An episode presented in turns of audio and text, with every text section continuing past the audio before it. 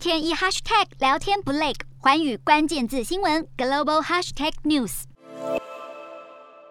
由美国国务院负责认定的恐怖主义支持国，是指一些为国际恐怖主义行动提供援助的国家。一旦被美国点名为恐怖主义支持国，就会遭受美国单方面实施的严厉制裁。而这些国家不能获得美国援助，在美国的资产更会遭到冻结，当然也不能向美国购买军商两用的货物。这些国家不但难以跟美国做生意，如果其他国家商业机构与这些恐怖主义支持国进行商业往来也有机会遭到美国连带制裁。以北韩为例，由于它被美国列为恐怖主义支持国，世界上几乎没有金融机构会与北韩做生意。在二零零五年，美国财政部指控澳门汇业银行协助北韩洗钱。经过调查之后，美国对汇业银行展开制裁，禁止美国所有金融机构与汇业往来。事隔十五年，历经美中澳三方政府多番交手之后，美国才取消对汇业银行的制裁命令。目前被美国列为恐怖主义支持国的国家只有北韩、古巴、伊朗与叙利亚，他们都是国际上的边缘国家。如果美国要把俄罗斯列为恐怖主义支持国，也必须考虑到与俄罗斯有密切经济往来的中国大陆、欧盟、英国、土耳其、南韩这些国家。接下来，美国要如何与他们往来？但如果不制裁跟俄国做生意的其他国家，那么把俄国列为恐怖主义支持国的意义，恐怕也会大大降低。Hello，大家好，我是寰宇新闻记者徐丽珊。如果你有聊天障碍、话题匮乏，想跳脱舒适圈这三种阵头，现在只要追踪寰宇关键字新闻 Podcast，即可体验一场沉浸式的国际新闻饗宴。从政治经济到科技，一百八十秒听得懂的国际趋势，让你一天一 Hashtag 聊天不 lag。